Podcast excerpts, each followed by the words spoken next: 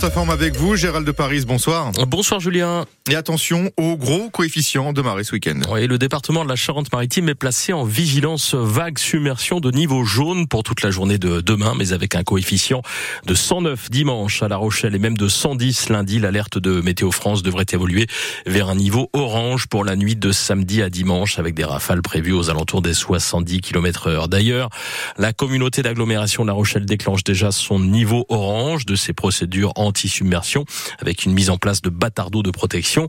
L'île d'Aix se prépare également à ces forts coefficients avec une surcote attendue de 40 à 50 cm dimanche. La municipalité a décidé de mettre en place ces d'eau dès ce soir et de les maintenir jusqu'à lundi matin 8 heures.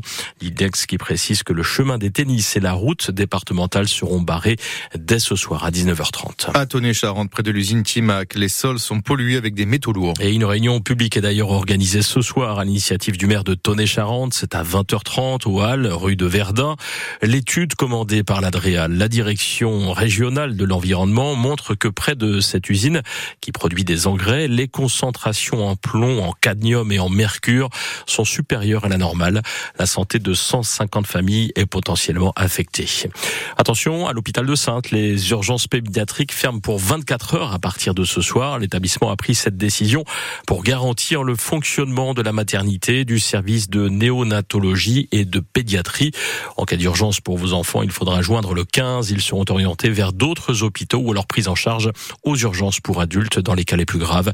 Les urgences pédiatriques vont rouvrir demain à 18h30. Et après le décès de Robert Badinter, ancien ministre de la Justice, les hommages se multiplient. Oui, pour Alain Rousset, le président du Conseil régional de Nouvelle-Aquitaine, un géant nous quitte, devenu le symbole même du courage, dit-il, de la justice et de la tolérance en politique lorsqu'il était garde des Sceaux, Robert Banater, était à l'origine de l'abolition de la peine de mort en 1981. Un collège porte son nom à La Couronne, près d'Angoulême. Robert Badinter est décédé la nuit dernière, il avait 95 ans. Jacques Doyon ne sera finalement pas le président du festival de cinéma de Tours. Le réalisateur accusé par l'actrice Judith Godrèche de l'avoir abusé sexuellement est finalement écarté par les organisateurs deux semaines avant le festival.